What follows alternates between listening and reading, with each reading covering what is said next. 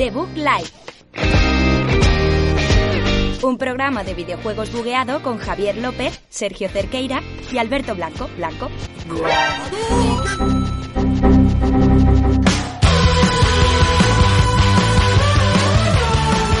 Muy buenas a todos y bienvenidos a un programa más aquí de Book Live, programa número 6. Yo soy Javier López y es que este programa lo está editando, lo está realizando ahora mismo el capitán de Minavío, el capitán de, de, este recinto, de este buque, que es Sergio Cerqueira, que está ahí. Hola. No, no es, es editar, no. Acabamos de tener una, una discusión sobre preproducción, producción realizar, y postproducción. Realizar. Estoy produciendo en directo. Soy un. Está, realiza, está, está realizando. Soy, no, yo soy productor musical, ahora mismo. Realiza, realizador, realizador. Yo soy productor musical. Bueno, como tú quieras. Alberto no es productor musical ni realizador musical, solamente habla y golpea cosas, pero está también por aquí. Yo, y, y músico, soy músico. Es verdad, es músico, se me ha olvidado. Ya, ya, ya, ya, que me presentas, voy a, voy a, resaltar dos cosas. Una, que antes de empezar has dicho sinónimos de nave y no sabía por dónde ibas y ahora ya lo entendí y me gusta mucho. me gusta mucho. No he caído, eh, acabo de caer. Que hoy he cuadrado, he cuadrado perfecto el fondo, eh, el color del fondo.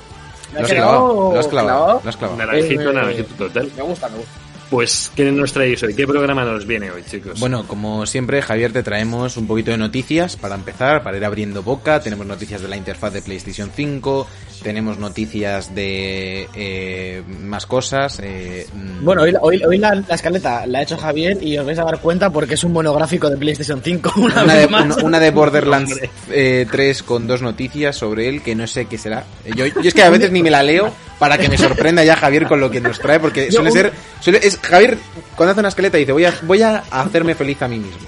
O sea, la audiencia me da igual, yo quiero ser feliz. Que, no, en esta, que, que, era lo importante. En, en, esta misión que tenemos de reinventar Twitch, eh, aparte de Karaoke League, que es como nuestra. Haz promo, haz promo, haz promo del karaoke. No, bueno, Karaoke League, para que no lo sepas eh, lo que hacemos. Eh, la mayoría de veces que estamos en streaming, fuera de podcast aquí, eh, justo hoy no va a haber, pero suele haber. Y estamos creando las playlists definitivas para jugar al Rocket League. Es una cosa increíble. Javier se emborracha, canta. Sí. Y luego otro día podríamos hacer un juego que se llame Adivina quién ha hecho la escaleta.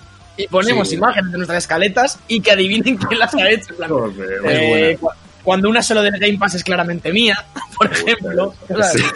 Sí, y bueno, aparte de las noticias, eh, que sabéis que nos encantan, vamos a hablar también de un juego que, que estamos ya a tope con los lanzamientos y toca Crash Bandicoot 4, eh, el, el, nuevo juego de, de la entrega del marsupial, que está realmente bien, así que os contaremos un poquito qué nos está pareciendo. Perfecto, y para terminar, Javier, para, para no decirte qué va a haber al final, eh, es lo, lo, de siempre, es los juegos, eh, esa sección ah, que hace Alberto, bueno. con un link de 3D juegos, eh, lee un par de no, títulos y... no. Cuando nosotros, lo, la, la, que nos vamos a mear, Javier, es esa, ¿vale? Lo digo por si suenan los juegos, tú y yo ya nos vamos bajando la bragueta, si quieres, para, para vale. un poco. Yo la tengo preparada ya. Perfecto. Perfecto. Pues ya tienes la bragueta, la brajeta, la bragueta bajada. Es el momento de que empecemos con el sexto programa de la sexta temporada. Uy, la mala suerte, casi 666. Uh. De The Bug Life.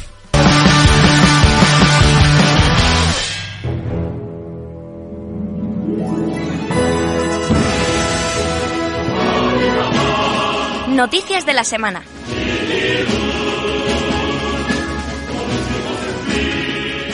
Pero qué difícil es encontrar una buena sustituta para esta canción. Es que no, es no hay, nada mejor.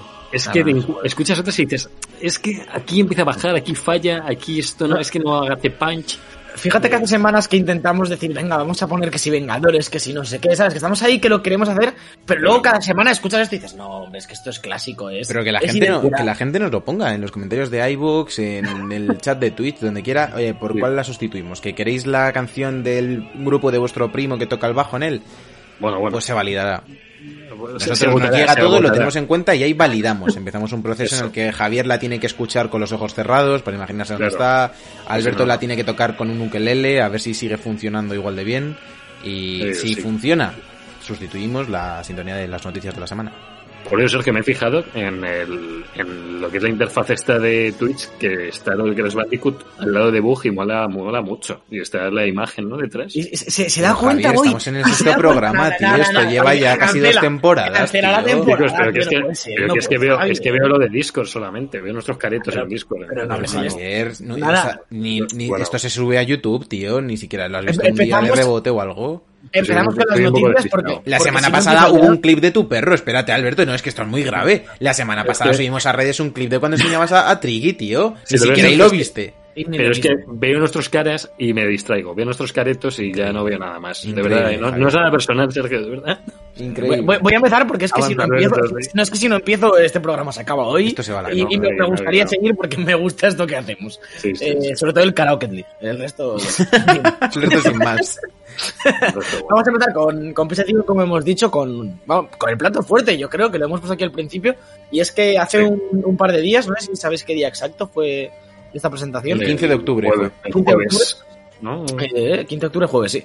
Eh, Sí. mos- mostró Sony, así de sorpresa, pum, eh, a mediodía más o menos, muy raro, los menús de Play 5, eh, la propia interfaz de usuario, desde el principio, digamos, empezaron como en modo reposo y nos dieron como un tour eh, por la interfaz dentro del juego y tal.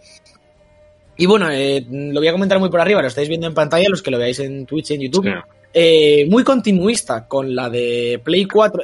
Yo lo leía por ahí y creo que es verdad que es como una vez que lo entre Play 4 y Play 3, porque mantiene Mm. los iconos de Play 4 con, obviamente, el icono del juego y demás y, y- Sí. y de, y de cada aplicación, pero está como más pequeñito, que era un poco lo que tenía Play 3. Es más elegante. Eh, sí, es algo más Mm. elegante. Es verdad que, que quizá hay demasiado espacio, entre comillas, desaprovechado, como para la Ujú. imagen de fondo y tal, pero bueno, está, queda bonito. Sí. Y bueno, a destacar, eh, como os digo, id a ver el vídeo, porque al final es lo que cuenta, más, más que nada. Pero- Claro, han han metido varias funciones interesantes, sobre todo in-game. eh, por ejemplo, un sistema de tarjetas, que es que es bastante difícil de explicar, la verdad, pero Mm. es como que dentro del juego hay diferentes menús con diferentes funcionalidades. Una de ellas, por ejemplo, es eh, proporcionarte guías del juego, que luego hablaremos un poquito más. Y entonces eh, tú las tienes, es como un overlay sobre la pantalla. Esto también, digamos que, que lo vendían como, como gracias al SSD podemos hacer esto, que te, pon- te puedes poner como donde tú quieras, pues un vídeo mostrándote cómo pasarte el nivel o ayudándote con algo, como en la pensando, pantalla. Alberto, que hace, hace más de un año o más todavía había una patente por ahí de Sony que querían hacer de para ayudar al jugador y es esto. O sea, yo pensaba que era algo que se iba a quedar por ahí y era Puede esto. ser esto, correcto, Sí, sí, puede sí. ser esto. Sí. Eh, eso es bastante chulo porque, bueno, esto yo creo que esto es, digamos, lo que más vendían, el tema de las guías y de, y Mm. de bueno, también te dice cuánto te queda para pasarte el nivel, eh, puedes eso, ver Sí. vídeos, puedes incluso, que lo comentaba Javier otro día por nuestro grupo, que es bastante loco, ver cómo juega un colega tuyo a otro juego, en plan, Sí. te puedes, digamos, como hacer streaming a ti, Bueno, eh, y te lo puedes poner como en picture in picture, eh, en pequeñito en una esquina, y tú estar jugando, o incluso, mola porque al principio lo ves que parece todo como overlay, que dices, es incómodo, ¿no? Porque estoy jugando, pero es que lo puedes, puedes hacer tu pantalla pequeña, como Sí. en nuestro stream cuando ponemos nuestra cara y al lado el juego, Igual. pues igual, digamos, dividir como la pantalla en varias secciones e ir teniendo diferentes cosas aparte del juego que para momentos puntuales, cuando estás mirando guías, cuando estás intentando hacer un nivel muy difícil o, o incluso estás hablando con un colega o quieres ver algo del grupo, es bastante Sí. interesante y, y- y mola. Luego aparte también vimos cómo se pueden tener varios juegos abiertos, un poco en la, en la navegación entre juegos, eh, si no estoy equivocado, muy parecido a lo de lo que mostró Xbox hace tiempo, también Sí. gracias al SSD, que bueno, esto no lo vamos a poder usar mucho porque no van a caber dos juegos en la Play 5, pero para cuando nos gastemos 300 euros en otro disco duro, lo podremos hacer. Y, Hombre, Hombre, Series X se veo que había hasta 8 o 9 juegos a la vez medio abiertos, que incluso si Sí. apagabas la máquina al día siguiente seguía donde lo habías dejado, que eso me parece genial. Y en Sí. Play 5 no sabemos cuánto explotarán esto. No que, que el otro día, de hecho, Javier se metió en una discusión con un señor por Twitter sobre esto, que me hizo, me hizo muchísima gracia. Ay, Me gustan mucho, de hecho os recomiendo a todos que sigáis el Twitter del podcast y a Javier eh, Locutor Sí. 13 en particular. Por. Eh, porque tiene muchas discusiones, vamos, discusiones, eh, eh, conversaciones con gente por Twitter eh, respecto a este tipo de cosas. Y, me, y esa me hizo mucha gracia porque hablabas con un tío que te estaba echando en cara, como, Sí. en plan, él estaba muy en contra de tener varios juegos abiertos, como, ¿para qué quieres esto? ¿Sabes?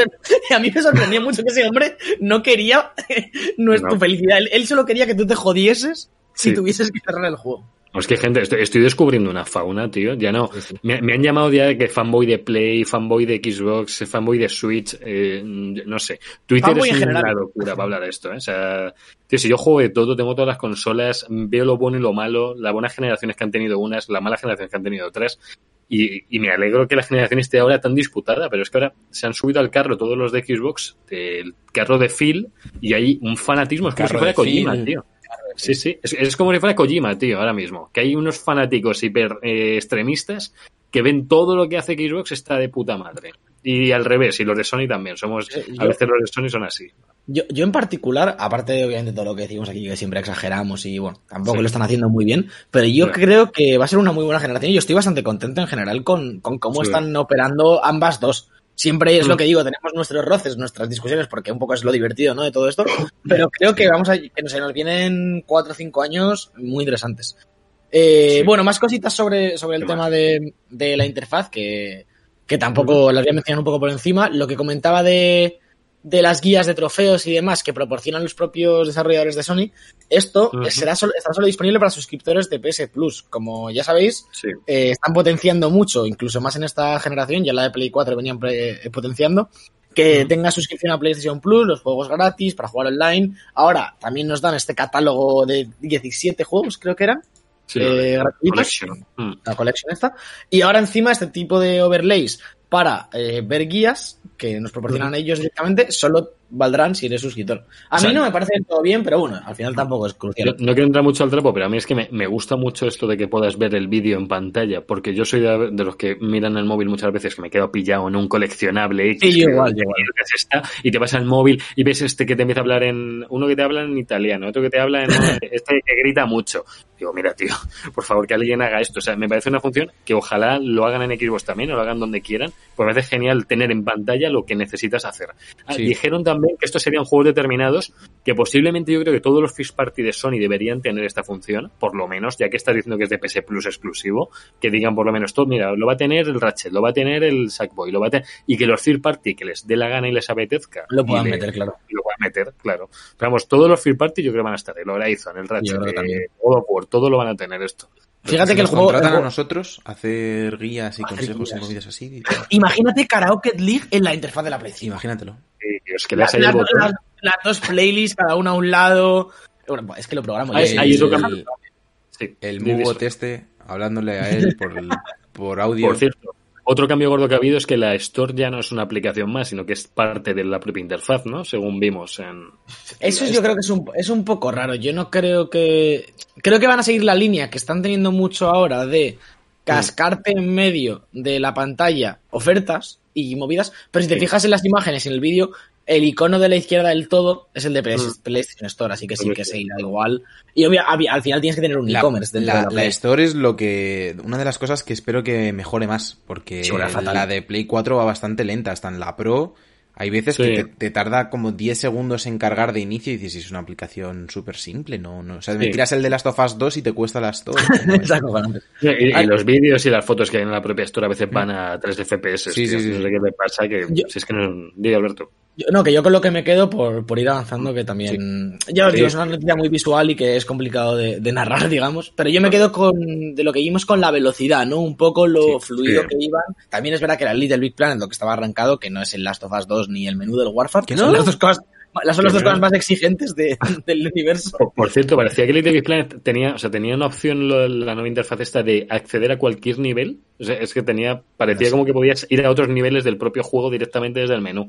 A lo Eso parecía que muy guay. pasado, no lo sé, veremos. Vale, vale, vale. Nada. Pero vamos, que, que parece que va muy fluido y, y a mí me Sí. alegra bastante que, por gusta. fin nos libremos de, de la de Play 4 porque a veces es angustiosa, tío, completamente. Y para cerrar el tema ya, eh, otra, como otro golpetazo, ¿no? Sony lo, es muy de... Te saco una cosa muy buena, pero te saco dos malas para que no te olvides de que seguimos trabajando para, para joder a los jugadores de vez en cuando. Y es que la, la cámara eh, de Play 5, la cámara HD que anunciaron con todos los periféricos hace, Sí. hace un mes o por ahí, por algún motivo no será compatible con PSVR en Play 5. Ya sabemos que PlayStation VR seguirá funcionando en la nueva consola de Sony, obviamente, es, es Sí. su casco de realidad virtual, pero eh, dicen que tendrás que usar la cámara de Play 4 con el adaptador de que, que venderán porque supongo que, que por algún motivo no Un funciona. apunto, Alberto, aquí por ejemplo, cuando se pasó a Play 4, los Move que venían de Play 3 sí que se podían, sí que los soportaba la Play 4, de hecho se juega con los... Y la Play con los- 5 soporta los Move de Play 3. También. Correcto. Sí, sí. Joder. Es solo el que- casco. Ya, ya, solo bueno, el casco y la cámara que no. Claro, pero la cámara de Play 3 ya no funcionaba en Play 4, lógicamente. No, pero puedes conectar eh, webcams HD, ¿eh? Está confirmado que si tú tienes una webcam sí? buena en casa y no te quieres comprar la de, la de Sony, eh, puede funcionar. No sé si para VR, pero sí que para los streams. Vale, Para VR habría que verlo porque como tiene dos lentes, ¿no? Y unos sensores, supongo, de profundidad y Mm. cosas así, eh, no, no Sí. creo que valga todo. Pero para Esto los streams, sí. Estoy viendo, en comentarios por ahí que hablaba muy bien de la cámara nueva esta de Sony, que por el precio que es, que dicen que por fin sacan algo calidad-precio bueno. O sea, que, que está Las, muy bien. las webcams siempre lo criticamos desde aquí, que suelen ser bastante malas, eh, Sí. por, por mucho, por mucha pasta que te dejes. Pero, pero sí, parece que Sony ha hecho un buen trabajo con esta, al menos para la gente que quiera streamear desde la consola, que, que se le Sí. pueda ver bien. También a ver si mejoran el tema de la interfaz de los propios streams desde la consola, Cierto. que es un poco... Hombre, ¿tú crees, viendo, Sergio, esta interfaz nueva, crees que eh, habrá otra interfaz también Supongo. guay en los streams, que habrá Supongo, los supongo. overlays, ¿no? Al menos Claro. una que siga la línea de, de Play 5, aunque sea para los dos Claro. iconos que tienes siempre de cuando te salta una burbuja de chat o que entra un nuevo viewer, supongo. Genial.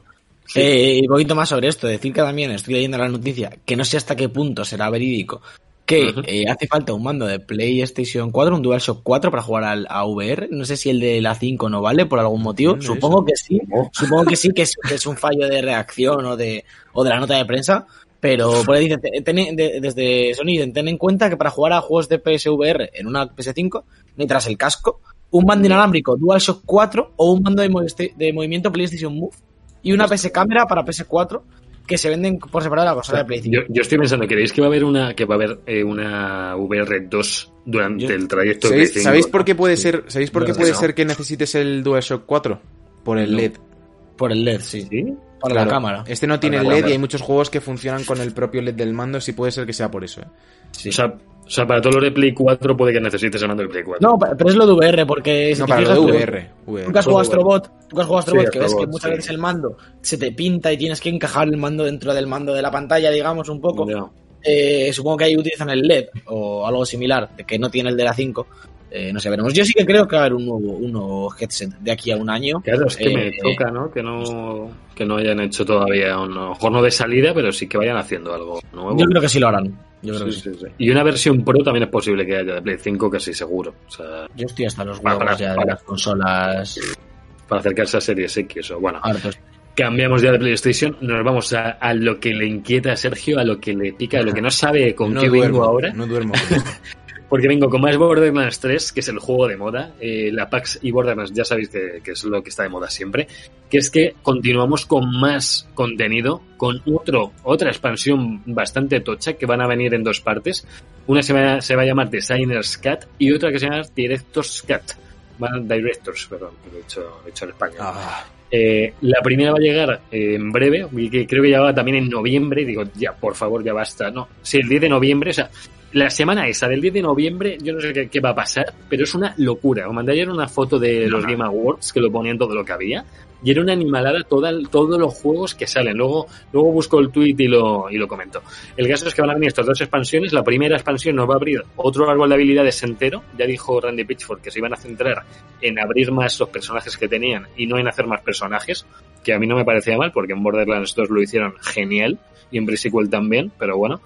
Eh, vin- vienen a hacer Battleborn, que hicieron como 45 personajes y ninguno tenía ninguna profundidad. Entonces, han preferido hacer esto. Vamos a dar pues más, eh, más variedad al que quiera jugar.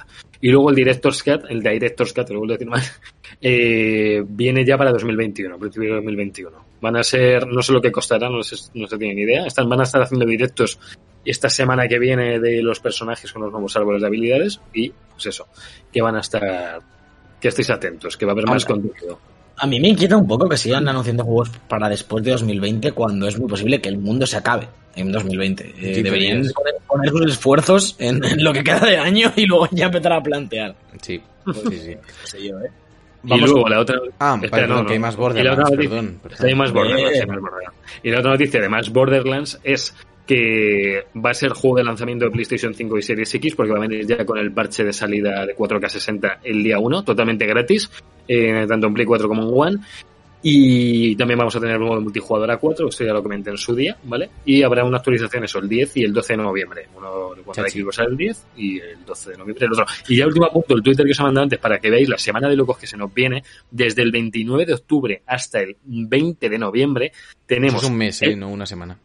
Bueno, dos semanas y media. A ver, eh, espérate un poquito. No, es que han juntado el Hero Warriors y el Watch Dogs, que están más alejados, Vale, pero vale, quitando esto sale el 10 la Xbox nueva, el 10 el Assassin's Creed, el 10 Destiny 2 Beyond Light, el 12 Play 5, el 12 Spider-Man Miles Morales, el 12 Demon Souls, el 13 Black Ops Cold War y el 19 Cyberpunk. O sea, todo esto en nueve días. Ya, ya me jodería todos los que no son Cyberpunk. Ya me jodería ser ellos.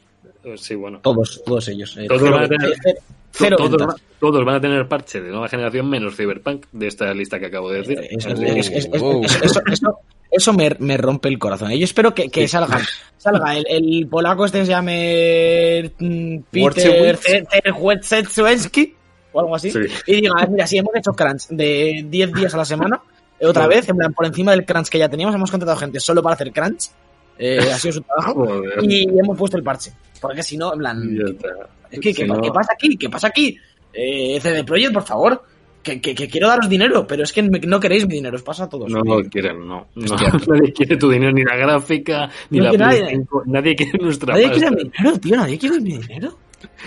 Joder, bueno, perdona por el insulto. Vamos ya con gente. Gente que sí que quiere dinero. Es el caso de GameStop, que se llevará comisión por cada compra digital en las Xbox que Joder. ellos vendan. Es un acuerdo histórico porque por primera vez una cadena física va a obtener beneficios por adquisiciones realizadas eh, a través de las consolas que ellos han vendido. Y esto, a su vez, dirige un poco eh, esta guerra que estaba viendo de que si formato físico o formato digital.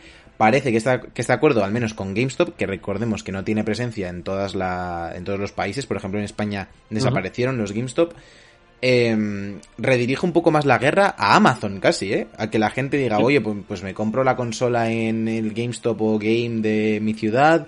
eh, si luego compro los, juegos digitales sé que se llevan un beneficio para que el día que yo necesite una tienda física por, por X motivo ellos puedan estar ahí y sin embargo si lo compras a través de Amazon supongo que ahí sí que, que será el caso en el que no les interese ni a Xbox ni a PlayStation porque comprar el juego digital o comprar el juego en internet, darle un clic y que a, a veces en menos de 24 horas te llegue el juego a casa, es un poco contra lo que ellos quieren combatir, como darle más importancia al formato físico, si no es por precio, por, por disponibilidad. Así que a ver qué tal funciona esta, esta mm, promoción, por así decirlo. Mm. Hombre, con- esto se van a, o sea, van a aguantar mejor, no imagino, si siempre tienen un porcentaje de todo lo que vendan. Es que si no mueren, es las cadenas físicas van a morir. O sea, poco a poco, a mí ya me lo- cada vez que voy a un game me lo recuerdan los empleados. Me dicen, oye, que, que yo compro físico. Yo, vale. Que Es que yo se, se, también. se nota, se nota en el momento en el que entras y el 90% de los Es productos que venden son funcos, Claro. camisetas, Sí. sillas gaming, periféricos y, Claro. y ju- y los juegos de segunda mano. Y casi los juegos de salida han quedado en un segundo plano. De hecho, por eso yo creo que se han metido en el, el mundo PC, se han metido por eso. Yo Es- creo, que Ah, vale, vale, sigue. No, que digo, digo que fíjate que últimamente que estoy más atento a las newsletters por todas las suscripciones que tengo a, a PC Componentes para las gráficas y me meto en la movida esa del correo del Gmail de, de promociones y, y me meto a las de Game y el, más de la mitad de las, de las notas de, de promoción de Game son de PC Gaming, de monitores, de sillas, Mm. de ordenadores montados y de Bueno, juegos. Pero No hay visto, tanto. Pero has visto, Alberto, que tienen ya su marca propia, ¿no? tienen su marca claro, propia claro. de monitores, incluso. O sea, ojo, que eh, quieren sobrevivir como sea y bueno, lo están haciendo bien. de Pues no, no les queda otra, la Ya verdad. te digo, a mí yo cuando digo, yo, "Ah, no, es que la Play digital, no sé qué, me dicen, no, es que si compras la digital yo me quedo sin trabajo. Digo, vale, tío, ¿y qué, qué hago entonces? Eh, Ya, Es que, lo siento. Pero, pero bueno, eh, por no deprimirnos, voy a dar la mejor noticia que hemos dado esta temporada y en Uf, todas las sí. que hemos hecho. hemos- Mejor que la PAX, ¿eh? Mejor que la PAX esto. ¿eh? ni la- vamos. Está ahí, ahí, ¿eh? porque la PAX ya sabemos que, que es lo mejor que hay. Sí. Pero es que en Spider-Man ya sabéis que es un juego que tenemos 200.000 trajes, eh, eh, finishers, movimientos, skins, de todo. Es, eh, es una cantidad de personalización muy loca. Han Mm. metido una, una skin que lleva ese Spider-Man con una chaquetilla ahí guapísima y una mochila que lleva un gatete, que es Spider-Cat, que en los finishers, tenéis que ir a ver los vídeos y los GIFs, por favor, por favor. que están por ahí, en los finishers te ayuda. Río, cuando haces las ejecuciones, el gatete hace cosas. Y es, es una cosa increíble. Es que es, es increíble. De verdad. eh, es que no, no, no. Bueno, estáis viendo en el, en el stream eh, ahora mismo un poco el vídeo y tal. Además hay vídeo, sí. cinemáticas incluidas. Es que es, lo estoy viendo como voy con un poco de retraso, yo lo sé, pero me parece loquísimo. el gato. El, el gato en la mochila, eh, luchando contra el crimen y ayudando a, a Miles Morales. eh, bueno, increíble. Eh, nada más que añadir de esta, de esta noticia, simplemente. Que por cierto, que por cierto, este gato no es el de la película de Tom Holland, tío, el que tenía el, el dependiente de la tienda. Este que se la rasan al principio. ¿Os acordáis, no? Del principio de, la, de más o Si menos. te- Si te, digo la verdad, no me acuerdo. Yo tampoco Había- ahora, pero. Había un tío que vendía pues, los mejores bocadillos de su barrio, que, que justo en el momento que está comprando están atracando un banco unos tíos con máscara de los Vengadores, se pega contra los tíos de la máscara de Vengadores, eh, llevan armas Ah, de nueva es verdad, es tecnología, verdad, es verdad. Sale un láser que arrasa la tienda donde estaba este hombre y dentro estaba también el gato gordo. Había un gato gordo que era muy parecido a este. Gordo. Es verdad. Pues- No sé si es el ser mismo. O sea, este. Puede ser este. sí, sí, sí. Genial. Perfecto. Eh, pues, continúa, tu- Javier. Tu noticia. Sin prisa. Esta, parte del vídeo no la había visto, que me, me estaba quedando un poco flipando. No lo había visto este vídeo en el que entra con el gato en la tienda. Y eso que veo todo, veo todo. Sí, sí, sí. No me extraña. Eh, seguimos con más noticias que ya avanzamos un poco el otro día, que es que Marvel Avengers eh, va a retrasar su, su parche de lanzamiento de Play 5 y Series X hasta 2021. Que Ojo, eh. están, yo, se están viendo que están pasando cosas raras aquí en el desarrollo de Sí. Square Enix. Le está pasando un poco como a Anthem. Yo sé que a nadie les pasa, pero están teniendo problemas porque también se está retrasando el contenido de personajes. Yo creo que les, ha les han cortado el grifo, ¿eh? Yo creo que han dicho, Pues- uff, esto no está vendiendo como, como esperábamos, mm, mejor cortar a tiempo que empezar aquí a intentar revivir el juego, que sabemos que Pero es es muy que- difícil revivir un juego después de su lanzamiento y parece que están cortando un poco el grifo por parte de Square. Yo lo peor es que he visto que en los podios de ventas estaban eh, de lo más alto el juego, entonces no entiendo muy bien las noticias en Pero- relación a esto. Luego Sí. tienes ahí la- las cifras de jugadores. Sí, eh, sí, no, no. yo, soy el, bajísimas. sí, yo soy el primer fanático de Marvel que ha dejado de jugar. O sea, es que no hay que ir muy lejos. O sea, si yo que me flipa esto, he dejado de jugar. Nosotros compramos. la gente. Claro, pues a mí me gustó mucho, me gusta cómo estaban planteados los personajes, pero necesita el juego continuamente historia, continuamente más personajes. De hecho, venía Kate Bishop, que era la ojo de halcón femenina, y un ojo de halcón también, que iban a venir en dos DLCs, que iban a venir ahora en octubre, es que venían ya en este mes, y han dicho que no, que ya, ya vendrán cuando se pueda. Entonces, eh, mira, eh, están, según te han visto en las redes sociales, el feedback que les aporta la gente lo están cumpliendo bien, pero es que no les da tiempo. Están yendo muy atrasado en todo. Yo me esperaba jugarlo en Play 5 este año y ya veo que no. No, es imposible. Yo con, eh, no estoy de acuerdo con el que no te dé tiempo y si no te da tiempo es que lo has hecho mal. Porque no puedes tener un lanzamiento de este tipo que desde el primer momento que se plantea sabes que es un juego como servicio en el que vas a necesitar eh, estar cuidando a tu comunidad porque si me dices que es un juego como The Last of Us, como Uncharted, es un juego de acción de, de tus 15 horitas que te lo haces y pista de Vengadores, vale. Pues si el multijugador se retrasa seis meses, mm, pues ya lo recuperaremos, ¿sabes? Porque no es tu, no es tu main target y no pasa nada. Pero si tu juego va explícitamente de esto, de, de, de subir niveles, de, de hacer, lo hablamos, los pases de batalla por personaje, que es una locura, que, que tienes que jugar muchísimas horas. No puedes decir ahora que no te da tiempo, que vas tarde, o, o, o dejar Sí. de hacer cosas. Sí, tienes sí. que tener preparado de antes, y si no lo tienes claro, retrasa el juego. En mi opinión, es mejor retrasar el juego a nueva generación que hacer lo que han hecho, es sacarlo a finales de esta y cortar el grifo hasta 2021 y ya veremos. Porque generas desconfianza y la gente. Va a ser complicado que vol- yo creo que la gente que lo tiene vuelva a jugar. pero si es- sin- pero, Alberto, si es que lo peor de todo es que nos anunciaron a cinco meses vista que iba a haber un DLC de Spider-Man, tío. Dices, pero a ver, me lo estás diciendo que en marzo de 2021 va a haber un DLC de Spider-Man, pero que estamos en octubre, que es que no vais a llegar vivos. Para rascar ventas como, como pudiera. No. Claro, es que a mí me encantó la noticia, pero yo esperaba que llegaban en 2020 Spider-Man, no en 2021, tío. que no puede Es ser. que, es que no me, no me fastidies, tío. Organizaron mejor y sacar a Spider-Man cuando se pueda, que la gente va a ir en masa por él. Ya. Pues nada, pues Bueno, nada. vamos con, vamos con la actualización 8.0 de PlayStation 4 que ha llegado esta semana a nuestras consolas y que incluye, Mm. aparte de novedades para nuestra PlayStation 4, ya funcionalidades que se ven que van un poco de cara a la compatibilidad con PlayStation 5 y todo eso. Vamos a ir una por una para los que no os hayáis leído eh, las mejoras, que os la pone antes de actualizar y demás. Lo vamos a repasar Sí. rápidamente. La primera, grupos de audio y mensajes se unifican para no tener conversaciones de audio por una parte y mensajes por otra, así que se unifica, esto se mantendrá en PlayStation 5. Han metido avatares nuevos para nuestros usuarios de PlayStation Network. Eh, hacía bastante tiempo que no metían nuevos y ahora tenemos también algunos eh, gratuitos, obviamente, de Bloodborne, Ghost of Tsushima, God of War o The Last of Us 2, entre otros. También podremos Sí. silenciar micrófonos en el menú. Javier, ¿me estás- ¿me vas a decir sí a cada uno? Te tengo que reafirmar. Vale, vale, vale. Eh, se va a poder silenciar micrófonos en el menú rápido. De, Sabéis que si mantenéis pulsado durante el juego, eh, Alberto, te estoy viendo acercarte mucho. Mm, vale, vale, vale. Eh, si mantenéis pulsado el botón PlayStation, eh, se abre el menú rápido eh, de PlayStation 4 y tenéis ahí algunas opciones. Ahora se suma silenciar todos los micrófonos que tengáis conectados. Luego, algunas mejoras en los ajustes parentales para que puedan, por ejemplo, los menores pueden solicitar permiso para unirse a una, una- o sea, para comunicarse por voz en ciertos juegos, pues les manda un mensaje automáticamente a los padres y pueden aceptarlo o denegarlo en, en un instante. Luego también han mejorado la verificación en dos pasos para aplicaciones de verificación de terceros y demás para las sesiones, que también va un poco en línea con no solo con la parte de seguridad, sino también con la de los controles parentales. Luego se crea, se retira, perdón, la creación de eventos y comunidades privadas. Ya no se pueden crear eventos ni comunidades privadas.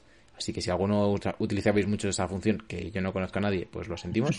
Y luego van a hacer cambios en la app Remote Play de PC y de smartphone. Así que esperemos que, que haya una mejora también con ese juego remoto que nos permite jugar a nuestro catálogo de PlayStation 4 o de PlayStation 5 dentro de unos meses eh, desde un PC o desde nuestro teléfono móvil. Así que Por cierto, quiero, comen- quiero comentar que he vivido ya lo de lo que han hecho con lo de los mensajes y los chats de grupo, que Sí. es que lo que han hecho es me- mezclarlos. Ahora ya no puedes crear grupo, ahora creas un círculo. O sea, tú, por ejemplo, eh, no- nosotros somos colegas de Rocket, pues sí, me creo un círculo en el que estéis tú, Alberto como y un server de Discord entre comillas, ¿no? Sí, justo. Y cada vez, cada vez que creo ese servidor, os notifica a vosotros que lo he creado. O sea, si estáis conectados, os sale, Ah, oye, vale. Dark Hunter ha creado un círculo al que te puedes unir. Y ahí directamente le das a home, te unes y ya estás metido en el grupo. Lo que también ¿Qué? Sí, sí, acaba, acaba, acaba, acaba. que también han metido la opción de mensajes dentro del propio grupo, o sea que puedes escribir también mensajes en el, pues como en Discord, igual, o sea, se parece un montón. Han mezclado, porque tenían por un lado lo de los círculos, que era como muy lioso con lo de los mensajes, y luego el chat de grupo, y lo ha mezclado en uno. Ahora cuando creas un grupo, creas un círculo de grupo, es un poco movida, pero bueno. Y está bien porque tienes tus amigos del FIFA por un lado que los invitas siempre a ese. Eh, los amigos del Chuchi que son siempre esos. Eh, cuando no tienes amigos no hace falta que hagas ningún grupo. Entonces está bien. Que, que yo abrir un coco, eh, que es ¿cuándo cojones van a meter Discord en las consolas? Ya. Eh, no, ¿Por qué no meten el Discord? Se dejan de tonterías, de hacerse Hombre. los grupos. No, hay un Discord ahora mismo es una plataforma que está estandarizada, que funciona bastante bien, que, que en PC y en casi todas las comunidades de gaming se está usando, que ya tiene estas funciones de crear, de distribuir, de administrar, de no sé qué. ¿Por qué se centran tanto en hacer su propia movida que siempre hay alguna pega? En vez de integrar esto y dejarlo ya, rollo, y hacer una colaboración. ¿Sabes, ¿Sabes lo mejor? Por, por tema crossplay, que muchas veces jugamos con gente de Claro, PC. claro, Tenemos que jugar sí, por pero- Discord por cojones. Pero claro, porque además tú, ahora después del podcast, que siempre nos pasa, rollo, que tú te vas al móvil porque tienes la consola en otra habitación, porque no sé qué, que Sí. es muy normal, ¿no? Tienes la consola en el salón. claro. Joder, ¿por qué no te puedes conectar al server de Discord desde tu consola con tus cascos de la Play y yo en mi PC? Tanto crossplay, tanto, Claro. tanto fomentar, déjate de cerrar, en mi opinión, vamos. Cuando Sí. además los grupos de la Play, a mí no me parecen que estén muy bien hechos, en plan, funcionan y cumplen su Sí. objetivo, pero me parece bastante engorroso cómo funcionan y, y no sé, creo que puede hacer. lo, que sí es cierto es que la conexión es más estable que en Discord. Lógicamente, Discord es gratuito y ya está. Pero la conexión en Play va bien siempre. O sea, no, yo no he tenido problemas nunca de Pero- pero- que, que has dicho qué palabra que no te he entendido. Eso no, eso no aparece. Pero, en. Discord, en Discord funciona que flipas y además, eh, no sé, nosotros, por ejemplo, llevamos grabando en Discord mm, bastantes temporadas, ya un par de temporadas. Y hombre, si hay fallos al final, ta- también en la Play puede tener fallos. A mí se me ha caído gente en los grupos. Me acuerdo al principio de Play 4, ya no pasa tanto, de que a uno de repente no se le oía porque si no estaba bien conectado, poco internet, no sé qué, y, te oías tú, pero no te oían. Mm. Hay el así que. Ya era el Qué Yoyo. Correcto, no quería decir nombres, pero era el Yoyo. El Yoye siempre. Por El Pues Pero- nada, seguimos, Alberto, que te toca, te tocas. te Eh, toca. otra, otra noticia triste. Esta, yo supongo que a toda la gente que nos escucha le afectará muchísimo y, y yo lo siento personalmente en, en la parte que me toca. PlayStation Store eh, va a cesar la venta de juegos de Play 3, PS Vita y PSP eh, desde la tienda desde la tienda web. Bueno, durísimo, la verdad. Eh, esto viene, Salve, Satán. eh, entrará en web entre el 21 y el 26 de octubre y en móvil el 28 de octubre. Mm. Y bueno, pues podrás seguir jugando tus contenidos comprados. Si tienes una Vita, pues, podrás obviamente seguir comprando juegos de Vita. Sí. Pero desde la web ya no podrás, no podrás entrar en el navegador o en el móvil a, a- a Store y comprar un juego de PSP, de Vita o de Play 3. Eh, amigos, es hora de saltar a las nuevas generaciones. Seguís en la Play 3 y en la PSP. Sí, son, son la hostia de consolas, pero ya no hacen Eh, juego. la Vita es la última generación de portátiles de Sony, Sí, ¿eh? sí, no sé por qué he dicho PSP, pero Sí, sí, es- es- eso es muy cierto, pero no les La, no, estoy no les- enseñando, la estoy enseñando porque hay que lucirla la Vita. La tengo nueva. Bueno, ¿Por qué la, la Vi- la Vita ha sido un consolón antes de que existiera la Switch. A mí Sí. me ha parecido la mejor portátil que se ha hecho. O sea, mejor que la PSP. Le falló el catálogo. Le falló el Le falló el catálogo.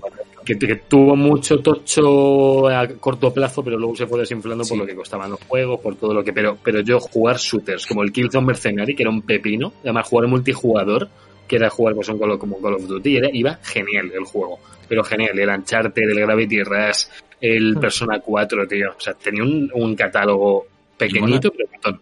Pero le faltaba un juego. Le faltaba un juego para que para ti fuera la, la mejor consola de la historia, Javier. ¿Qué Bueno, el juego Borderlands- podría el ser?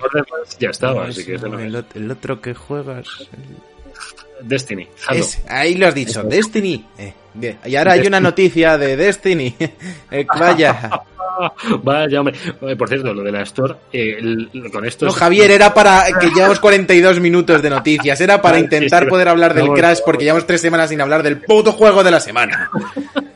Bueno, en el que hay nuevas mejoras en Destiny 2, eh, lo de siempre. O sea que también van a meter un campo de visión ajustable, que esto no, solía estar salvo en PC, que vas a poder ver mejor toda la pantalla.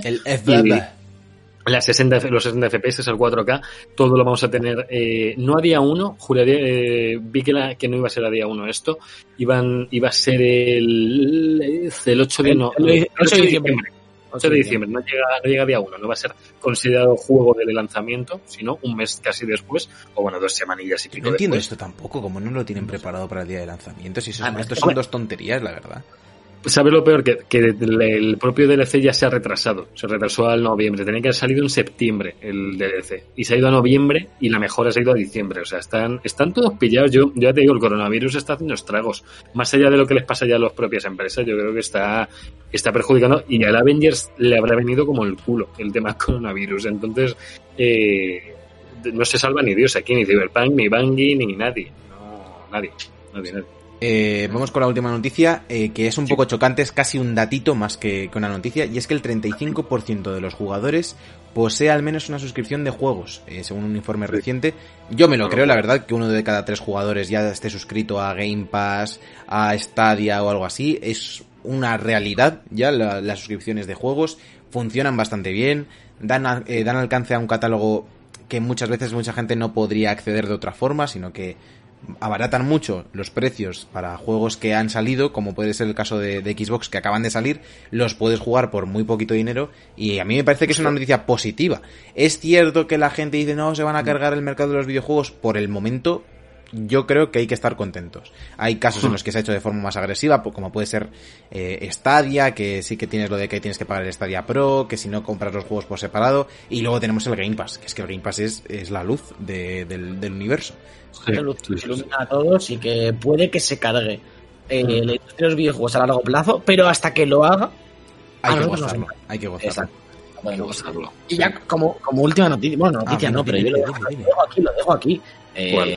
Amigos, amigas, G2, una vez más, un año más, tercer año consecutivo, está en semifinales del Mundial de LOL En, Simais, con un increíble 3-0 ante, ante Genji, una sacada de, de pito húmedo, como diría Ay, ay. Ricky. Eh, eh, increíble, increíble el partido de esta mañana para los que no lo hayáis visto. Y la semana que viene, semifinales contra Damwon Gaming, el mejor equipo de Corea. Eh, una gente que da mucho, mucho miedo. Eh, pero que ¿Pero da miedo en el LOL o físicamente les Am- da am- miedo? ambas, ambas dos son gente que mide Ah. 4 metros 10, todos ellos. Y Bajitos entonces, ¿no? Bueno, un poco más bajos que Javier, pero, Sí. pero dos altos. Claro, pero asusta. para, para ti, ¿quién no es bajito? Esa es la pregunta. Pues, pues Lebron, más o menos, no está mal.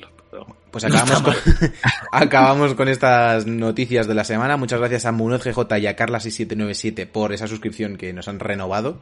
Que hay que renovar las suscripciones, hay que conectar con el Prime, llevarse juegos y renovar la suscripción cada mes. Por supuesto, Con Google, sale porque gratis, si no, Javier no gratis. come, no le damos de comer hasta que cobramos lo de Twitch. Es así de Y sencillo. Triki, Triki no puede comer, chicos. Eso, saca Tricky. de- luego, luego se puede sacarle para dar más pena. Yo creo que sería bien. Luego le saco luego la despedida. Acabamos de dar pena y nos vamos a un juego en el que la reventamos, que es ese Crash Bandicoot 4 It's About Time.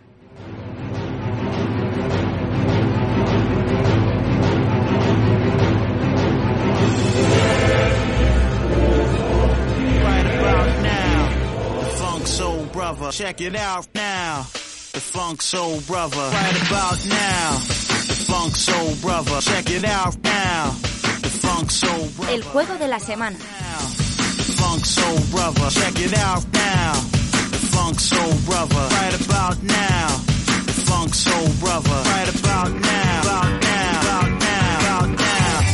Bueno amigos, estamos ya aquí en el juego de la semana, escuchando este temazo de Fatboy Slim que aparecía en los trailers. La gente, mucha gente, yo creo que piensa, ¿esto a qué cojones viene? Con muchos juegos que ponemos una canción que de repente es que salía en una tele de la misión 4 en veterano solo si disparabas al jefe eh, antes de empezar la misión.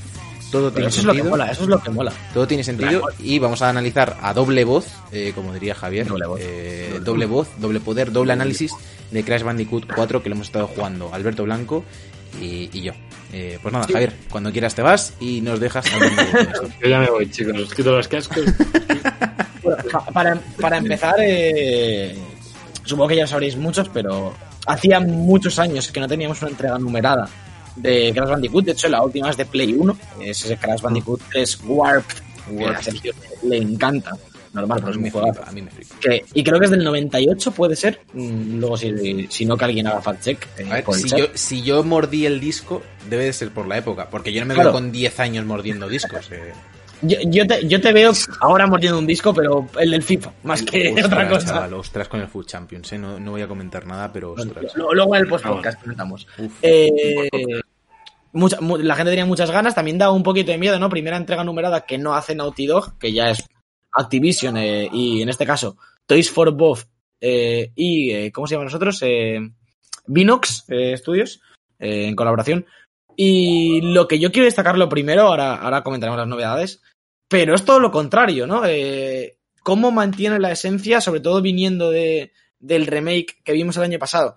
Que, que ya comentamos que es excelente, ¿no? Que, que, coge todo lo que, lo que tenían los antiguos, pero lo hace actualizado. Y este 4 es, es, es como una continuación de ese remake con, con las mismas mecánicas principales, igual de bien adaptadas y, y que no se siente como. que es lo que a mí me daba miedo, ¿no? Como que perdiese la esencia de Crash, como muchas de las cosas que se han hecho con este tipo de mascotas últimamente, y que Mm. no, no, no se sintiese igual, y todo lo contrario, hay muchísimas novedades que ahora comentaremos, como las máscaras, las eh, los que nos dan poderes y demás, eh, el invertir niveles, la forma de conseguir las gemas, pero el core del juego sigue siendo el mismo. Y eso es lo que, lo que lo hace un juego excelente, que, que en mi opinión, ya os lo digo, me está flipando. Y vamos a empezar un poquito con las novedades. Dicho esto, y el, quitando el miedo a la gente sobre, sobre que se encontrasen algo que no fuese Crash, sí que lo es. Y lo primero que creo que podríamos comentar, Sergio, es el tema de las máscaras, si te parece. Venga, dale. Eh, bueno, os pongo un poco de situación. La historia eh, va de una movida rollo Tenet, de que se empieza a viajar para adelante y para atrás en el tiempo, de una forma totalmente. a, a mí no me cuadran mucho las épocas, no sé a ti. ¿Por? Porque es como que el año es un poco aleatorio en algunos casos. Ah, sí, sí, en plan rollo los piratas, pues año 1200 antes de Cristo. Pues, vale. Bueno, Eh, pero bueno, eso, ca- cada, digamos que cada mundo es una época en el tiempo. El-. La misión del juego, obviamente, es derrotar a Cortex en, en primera instancia. Y el camino para hacer esto es encontrar como a varias máscaras que están distribuidas por diferentes épocas del tiempo que al juntarse pues se vuelven como reconcha madre poderosas y, y matan a todo el mundo. Bien Y entonces, ca- sí, yo creo que, que es la mejor definición. Cada una de estas máscaras hay, bueno, hay dos, ¿no? En- o por lo menos hasta donde yo he llegado, no sé si habrá alguna más. Pero las dos principales que hay encontramos. tres. Hay tres. Tres mínimos, vamos. Yo he encontrado la de cambiar cosas de Sí, dimensión, la que digamos, cambias de dimensión, sí.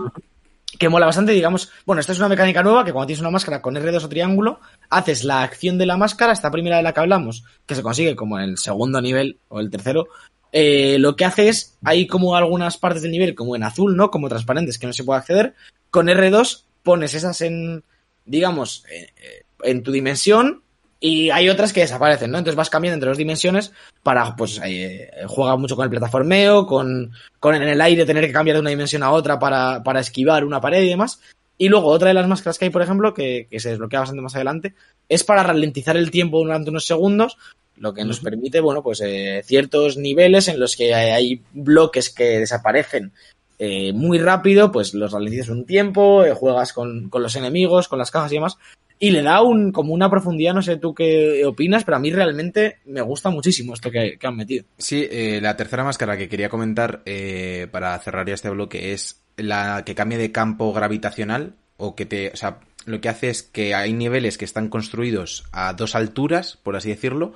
Una es como mm, la de siempre, la de tú saltas hacia arriba, y la otra es que cambias el campo de gravedad. Ah. Tú te vas hacia arriba, te pegas al techo, en los niveles que hay techo, y si no, te caerías al cielo, que es un poco loco caerse al cielo. Eh, y juegas al revés, por así decirlo. Entonces tienes que mezclarlo como hay, hay plataformeo en el que te tienes que dejar caer un rato y de repente volver a cambiar la gravedad para volver a subir. Es, es- está, está divertido. Sí, me gusta la profundidad que aportan las máscaras, como decía Alberto, porque sobre todo le dan frescura, porque si es un juego de plataformas en el que, me refiero, Crash 1, 2 y 3 son eh, auténticas obras maestras, las tenemos remasterizadas y sí es cierto que poco, más allá del diseño de niveles se puede innovar poco más en saltar, rodar eh, y subirte al oso y huir de una bola. Entonces, el tener toda esta profundidad de las máscaras, pues abre muchas nuevas posibilidades, pero por otra parte, Aparte, lo, eh, lo que quería decir también, que las abre hasta el final del juego, ¿eh? No penséis que es que se presentan las tres máscaras al principio, no, no. sino que la, la gravitacional está muy Yo no avanzada. la tengo todavía, por ejemplo. Yo esa, eh, me debe quedar un nivel, eh, que seguramente la desbloqueé ya, pero yo todavía no la tengo. Sí. Entonces, y le he echado a lo mejor 15 horas al juego, ¿sabes? es mucho más adelante, pues cuando ya estás llegado a la recta final, siguen sumando máscaras y siguen sumando profundidad al juego. Yo he hecho en falta, de vez en cuando, algún nivel más clasicote, que todos los niveles tienen alguna fase en la que no, en la que va sin máscara, pero alguno nivel, algún nivel más clásico. También es cierto que, que siempre que lo pienso mientras juego, como de ufa, ojalá tener aquí algo más de simplemente saltar y no sé qué, y no tener que estar todo el rato con el R2 cambiando de gravedad, por ejemplo. También piensas, es que tengo los otros tres remasterizados, Claro. me refiero, para tener lo otro, tengo los de siempre. Y, y está muy bien. Y luego la otra parte que, que si quieres Alberto empieza a comentarla tú, son los niveles especiales, que le aportan bastante novedad, que son niveles con personajes desbloqueables o niveles Oh, sí, de sí. las cajas, de las propias cintas de vídeo. Sí, hay, hay dos tipos, como dices. eh, hay dos personajes, hasta donde yo he llegado una vez más. mm, eh, que sean tres.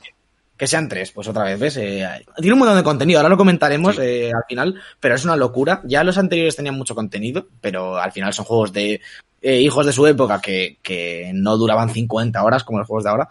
Pero es tiene un montón de contenido y una de estas partes son eh, varios personajes. eh, un ejemplo es, eh, por- para que lo conozcáis todos, es el típico Dingo Dile que, que conocemos de los otros juegos, que en, llegado a cierto punto del juego tampoco están desde el principio todos, lo tienes un nivel, digamos, obligatorio con ese personaje, que lo controlas y tiene mecánicas totalmente distintas. Dingodile va con un lanzallamas, con un lanzallamas, no, perdón, con Una un aspiradora, sí. Es como un aspirador que va cogiendo las cajas, puede pegarse barriles para tirarlos, puede como planear con el aspirador. Eh, entonces cambia totalmente las mecánicas y el tipo de nivel, el diseño de nivel es totalmente distinto, que eso mola bastante. Y entonces de vez en cuando, eh, desde que lo desbloqueas, en los niveles, cuando te lo pasas, aparece como un side level, ¿no? Al, al- al lado del mapa, no es obligatorio jugarlo. Aparece como un nivel adicional con estos personajes que te, aparte de, de ser un nivel más, ¿no? Obviamente, que es lo que nos importa, te aporta como algo más de background en la historia de este personaje, que además lo normal es que cuando, tirando como a la mitad, tres cuartos del nivel, se cruce con el nivel del que sale y acabes con el personaje normal, con Crash o con Coco, Sí. acabando el nivel con algunas modificaciones eh, sobre el nivel, que distintas posiciones de cajas y tal, que mola bastante porque es como una segunda forma de jugar un nivel totalmente distinta con otras mecánicas y, y que le da pues eso, otra, otra vuelta al juego.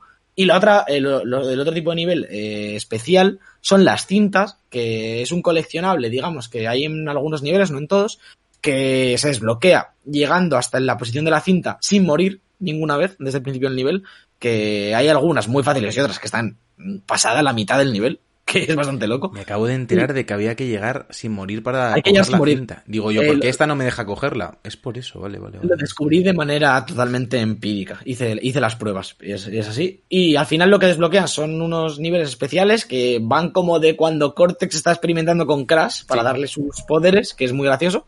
Y son niveles en los que prácticamente no hay suelo, son todo cajas, y tienes que ir saltando eh, entre las cajas. Eh, Sergio lo definió el otro día como el Tony Hawk del Crash, que es muy acertado, porque es eso, ir haciendo combos entre las cajas, bastante complicados en general, y, que volan porque además en eso sí que el objetivo tiene que ser coger todas las cajas.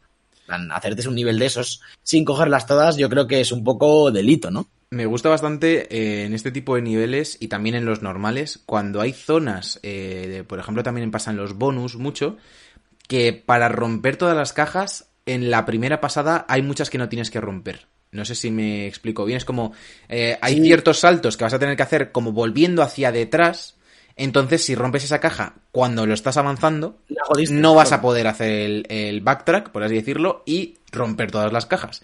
Y me gusta bastante. O sea, es un juego en el que también, eh, aprovechamos y lo comentamos ya, la muerte muchas veces es necesaria, sobre todo para descubrir ciertos, eh, pues cómo funcionan algunos bonus. Si es cierto que en los bonus no, la- las muertes no cuentan. O eh, me voy a arriesgar por aquí porque creo que hay una caja. Entonces lo que han hecho ha sido hacer dos sistemas de muertes. El primero, el tradicional, hay cajas de vidas, cada 100 eh, frutas te dan otra vida. Y hay otro que es que no cuenta las muertes. Te llama un contador de muertes que lo único que sirve es para que te pases el nivel en menos de tres muertes y que te den una gema extra. O para lo que dice Alberto de, de las cintas, que yo me acabo de enterar. Que, que, bueno, por eso, lo, lo que os decía, eh, en este modo de juego, por cierto, de, de las vidas, que lo hablábamos antes eh, fuera de programa, mm, no os tengáis miedo porque, claro, eh, son niveles bastante, o a mí me lo parecen, bastante más largos Sí. que, que los originales. Eh, La media de cajas, para que os, hagáis una idea a, lo- a los fans de los eh, antiguos, en estos niveles son de unas 150 cajas por nivel. Y hay en algunos muchas más. Son niveles bastante largos, con muchas partes diferenciadas, que es algo que me gusta mucho. El diseño de niveles es brillante, en mi opinión. Mm, al tener tantas cajas y tantas monedas, o y tantas frutas, perdón, tienes muchas vidas. Yo hay niveles que eso, como dices, que haces mucha prueba y error, o hay una caja muy puñetera que nunca la consigues y tal, y, y repites. Hay niveles que he muerto más de 30 veces, que viendo este contador, y sigo teniendo 30 o 40 vidas. Entonces, no, me he hecho un game over una vez, y fue de esto, porque a lo mejor estaba en el primer Y- mundo buscando una caja y, y, pues... ¿No te, parece, ¿No te parece entonces que lo han metido un poco por meter? Como porque la gente no se les echase encima, como, bueno, tenéis la opción de hacerlo clásico. Es que yo, yo estoy jugando con el modo que recomiendan, que es el de no importa las muertes que hagas, solo para lo de las gemas. Y es que le veo sentido. Porque puedes, puedes arriesgarte más y si aparte me dices que es que el otro modo tampoco sube mucho la dificultad, sino que te, te cheta ahí a vidas, no le veo Sí, mucho no, la utilidad. no tiene, no tiene ninguna utilidad más allá de la satisfacción que da abrir una caja de vida. La tipi- el Ah. sonidito. El sonidito que hace ¿Sigue siendo el icono del Crash mordiéndose la lengua Sí. como un zumbao? Sí. Sí, sí, sí, sí, es lo mismo. Solo que ahora siempre te dan eh, una vida y una fruta de estas doradas. Ah, ah, bueno, esos están guays. Las de 25 son, ¿no? Pero vamos, eh, más cositas a comentar. Aparte, eh, bueno, una muy rápida, que es lo que decía antes del diseño de niveles, que me parece que está muy bien. Eh, recordemos que, que los Crash siempre se han caracterizado por hacer como muchas épocas, ¿no? Bueno, los mundos y Sí, demás. sí, sí. Está muy bien traído por el tema de los saltos temporales dimensionales. Eh, tenemos mundos que no habíamos visto anteriormente en un Crash y que yo creo que le quedan muy bien, como el mundo de los piratas, por el, ejemplo. El, es, el Word eh, sigue un poco esa tónica también. De Sí, salto eh, temporal, porque tienes la parte de Egipto y todo eso. Y, Y- la de los romanos, el medieval. Correcto, me gusta porque el Warp iba un poquito más a, a como temáticas históricas, digamos, ¿no? Eso, medieval y tal. Y este eh, es más como ambientaciones, ¿no? Eh, no sé si me Sí. explico, es un poco raro, pero seguimos teniendo eso, eh, cosas clásicas, por ejemplo, hay un, hay un mundo de hielo, como en Crash 2, que, que esto es Hombre, como un de, poco de la edad de hielo. de la edad de hielo. Eh, pero eso, tenemos cosas como los piratas, tenemos el inicio en la selva de toda la vida de, de la Hay isla de Crash, ¿no? dinosaurios, que me ha hay gustado mucho. Entonces, eh, da mucha riqueza. También hay uno que me gusta mucho un mundo, que es como. Es el tercero. Como jazz. Que es, que es como jazz, es como. Es Sí, como, como New Nueva. Orleans en los años 20 o algo así, sí, sí. Mola muchísimo ese mundo. eh, de eso, de, de- de- los enemigos tocan instrumentos, hay como unos cañones que te disparan al otro lado del mapa. Sí, no es como un Mardi Gras de los años 20. Y da, da eso, al final es lo de siempre, pero le da mucha riqueza. Y luego, lo último que quería comentar, ahora, bueno, aparte del multijugador y tal, que ya lo probaremos y os comentaremos, porque yo, eh, obviamente, voy a por el platino, no me lo voy a sacar, pero yo voy, ¿no? Eh, eh, en- en yo mi- estaba tardando, yo estaba tardando. eh, lo que quería comentar es la cantidad de contenido, ya más allá de, de lo que comentaba de, de los niveles adicionales y las cintas. Tenemos las gemas de romper todas las cajas, que ahora en vez de una son tres. Del 20%, el 60% y demás. Eh, y el 100%, creo que es 20, 60, 80, 100 o algo así, no estoy seguro. Tres gemas por ahí. Hay una que es de encontrar la gema oculta que hay en todos los niveles. Sí. Hay otra que es de pasarse el nivel sin morir eh, tres de veces tres veces, sí. tres veces máximo. Y, y esas son las cinco principales. Y luego hay un punto que desbloqueas que puedes hacer todos los niveles al revés. Empezando por el final del nivel. Eh, y hay otras cinco gemas que es otra vez lo mismo. Entonces, digamos que el contenido del juego que ya es extenso se multiplica por dos. Y me parece. Ostras. Está muy bien, Son- hay, hay contenido de sobra. Me acuerdo que Javi, cuando se enteró de que costaba 69, como siempre todos los juegos, le sorprendió, pero es que es, es que es un juego hecho de cero, no es un remake, es que es un juego completísimo, tiene muchísimo contenido y, y está más que justificado ese precio. Antes de que despide Sergio, ya escucho la musiquita, deciros que el estudio que ha hecho este juego es Toys for Bob, que no sé Ah, Javier, Javier, no, Javier. No me hagas otra vez esto, lo he dicho nada más empezar el análisis. Ya, pero ¿sabemos qué juegos han hecho, Alberto? Dímelo. O sea, pues todo, todo lo. El- ver, el- Despiro sale mucho ahí en, en el, en el- los de Nueva. Orleans, sale como un Zeppelin de Spiro que es brutal. Es brutal. Que, no es una gente que, que como han hecho muchas mierdas a lo largo del tiempo, después de Crash 3, que esta gente no ha salido de la nada, que han hecho... No, no, para nada. Vienen de hacer Skylanders a saco. Todo lo que hay de Skylanders lo han hecho ellos. Y el y lo de Spiro también. Entonces, pues mira, pues un buen estudio que ha retomado el camino.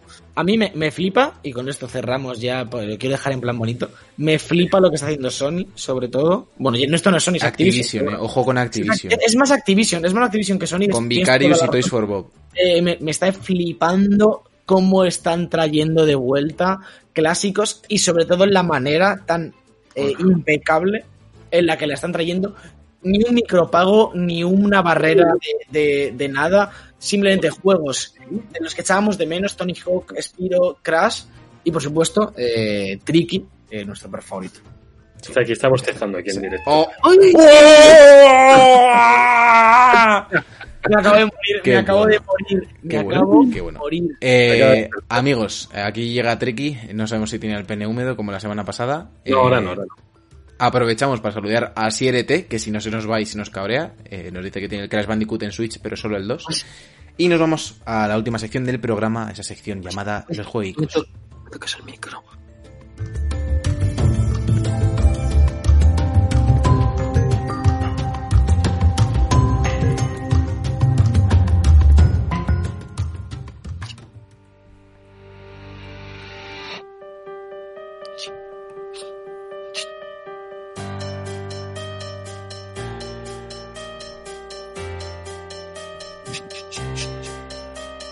Los jueguitos.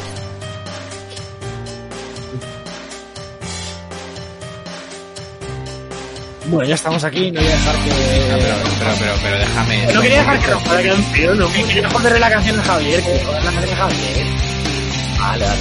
Entre, entre uno haciendo ch, ch, ch, ch, sin No. silenciarse y el otro eh, sin esperar a que rompa la canción, fatal, fatal.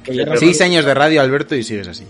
Quería romper vuestros corazones, tío. No, no me dejáis. Venga, dale. Vamos con los juegos de esta semana, mientras escuchamos aquí Linkin Park de fondo, que, que nunca está mal. Eh, recordad que si queréis escuchar más Linkin Park, eh, podéis ir a Karaoke League, que no sé si está baneado Linkin Park, pero bueno, ahí, ahí Yo lo creo que sí, yo creo que está digo. Es- El 90% de cada vídeo está muteado, o sea que. No, di- di- digo, digo en, en nuestra lista maestra. Ah, no, No, yo no. creo que se salvó, ¿no? No No sé, sé. no sé. Ahí, ahí está. Eh, vamos con el martes 20 de octubre. Sale Amnesia Rebirth, que, que es la continuación de, de- de los juegos de Amnesia, de terror, en primera persona. El miércoles 21 de octubre sale eh, Scourge Bringer para PC One y Switch. Bueno, que para Switch eh, no está seguro, pero es Pero posible. Javier, Javier, tampoco explotes al perro, me refiero, es muy mono, pero no hace falta que lo, que lo zarandes delante de la cámara como que como llamando a la gente. Hombre, no sé, te va a llamar la atención un poco. Está un compañero tuyo haciendo una sección. Yo es que pensaba que estamos ya en la despedida, me he ido, me he ido. Ay, no, no, no. no. Sí, Alberto. sí. Dice Chris por el chat que es una batalla perdida, ¿eh, Sergio? Que, que debe ser que lo hace, plan, viene gente a casa o, o llaman por Viene el de. Amazon y se lo saca también. Eh, Y- la cámara que es ultramono, dice así, es que, es que me encanta. Venga, acaba los juegos. Mira, sí, acabamos, acabamos, perdón, que me meto aquí en plan directo. Jueves 22 de octubre sale eh, un juego que probablemente se lleva el premio a mejor nombre de la historia, que es Asterix y Obelix XXL Remastered. Ojo, eh, Remastered. Para Qué PS4, One y Switch, eh, los juegos de Asterix y Obelix que la verdad eh, funcionaron bastante en su día, pues eh, remasterizados. Esto en Switch puede funcionar bien. Sale This Room para PC y Switch, un indie de típico juego de acción y aventura y tal, un poco de rollo espacial, indie. Supraland para PC, Xbox y Switch, el rollo un poco Metroidvania con puzzles y tal, que bueno, mucho indie ya sabéis, hasta Play 5. Y luego Torchlight 3 para Switch, que ya salió para el resto de plataformas, creo que esta semana, y sale un poco más tarde para la híbrida. Y el viernes 23 de octubre, y por eso estamos escuchando eh, Linkin Park, sale un juego de Transformers que se llama Transformers Battlegrounds, que es un juego táctico, en plan de acción. Yo táctica. tenía que haber trabajado en este juego. No sé si os acordáis. Este era era para el que a lo mejor me iba a haber ido en, a Inglaterra. ¡Es verdad! Joder. Sí, Ostras, es loco, ¿eh? Habríamos cerrado un bonito círculo aquí, ¿eh? Sí. Bueno, lo cerramos igual con Linkin. Sí, la verdad es que sí. Venga, amigos, despedimos ya el programa. Gracias, Alberto.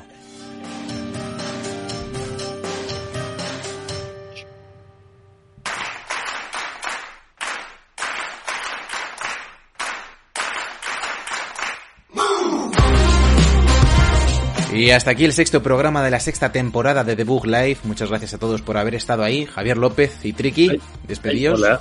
Ahora nos despedimos todos. El Tricky, tú no chupes el micro, no me chupes el micro. Eh, Está, sí. está- está él en directo o nos está poniendo el mismo clip que la semana pasada y se ha ido? Yo creo que está viendo el clip y se ha ido.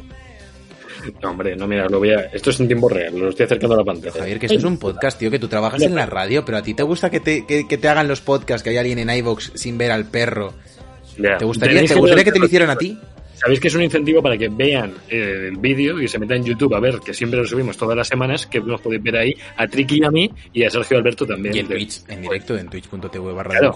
Eh, Hombre. Alberto, muchas gracias también a ti por haberte pasado, amigo. Eh, hombre, que, que faltaría más. Recordad que, lo digo por el chat, que os podéis quedar ahora un ratito más, que toca post-podcast. Hay post-podcast. Seguimos en directo jugando un rato. Asier, no te vayas. No te vayas, Eh, vamos a Asier. jugar Tsushima un ratito y nos vamos a pasar bastante bien, creo. Así que eso, eh, todos los que nos estéis escuchando, seguidnos en Twitter, Facebook, Instagram, en todas nuestras redes sociales. Por supuesto también, como decía Javi, en YouTube y aquí, en Twitch. Y poco más que añadir. Eh, muchas gracias a- por los subs a Munoz GJ y a Carla. Y también por ese host de Asier, que es un mega crack. Ahora nos quedamos con el Podcast. Yo soy Sergio Cerqueira y esto ha sido The Book Life, amigos. Nos vemos la semana que viene. ¡Chao! Adiós. ¿Hueles a perro?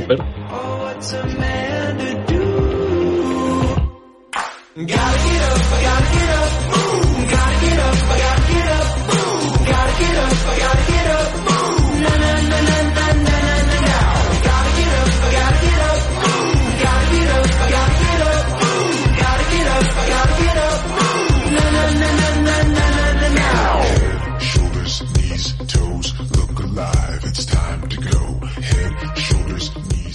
The Book Live, un programa de videojuegos bugueado con Javier López, Sergio Cerqueira y Alberto Blanco.